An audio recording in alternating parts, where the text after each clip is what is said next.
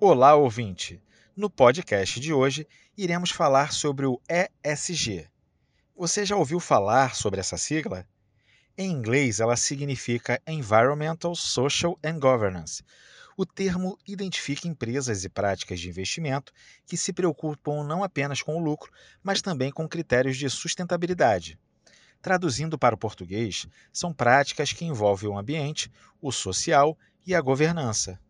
Adotar práticas de ESG representa uma grande mudança de paradigma nas relações entre as empresas e seus investidores, além de exigir a adaptação em processos mais sustentáveis e práticas ligadas à economia circular, que aborda a redução, reutilização, recuperação e reciclagem de materiais e energia.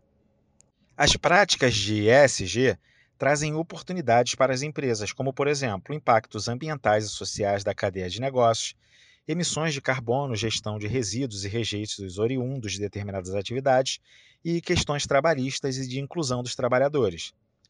Ser uma pequena empresa ou média e implantar o ESG não é nada fácil, mas é compensador. Negócios que têm o compromisso de impactar positivamente o mundo crescem mais rápido do que os demais. Esse indicador pode ser ainda uma boa forma de atrair o crescente público interessado no consumo consciente. Confira comigo alguns benefícios da adoção dos princípios de ESG. O primeiro é ter potencial de ganho de valor de mercado e maior engajamento com a promoção do desempenho sustentável. Outro é tornar a organização mais atraente para investidores e gestores de ativos. Mais um deles é promover padrões mais rígidos de controle e de conformidade sobre o tema e estabelecer referências para a sociedade. Outro é potencializar o aumento de receita de seus clientes e aqueles que se preocupam com questões de ESG e possibilitar a redução de custos com melhor gestão de recursos naturais. Mais um benefício é melhorar a retenção e satisfação de talentos e fortalecer o propósito social e alinhamento dos valores da empresa com os seus profissionais e sociedade.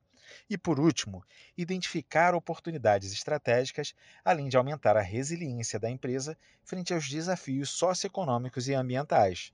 É preciso ter consciência e entender que implementar o ESG não é apenas criar um produto ou uma linha de produtos mais verdes, sustentáveis ou somente apoiar um projeto social.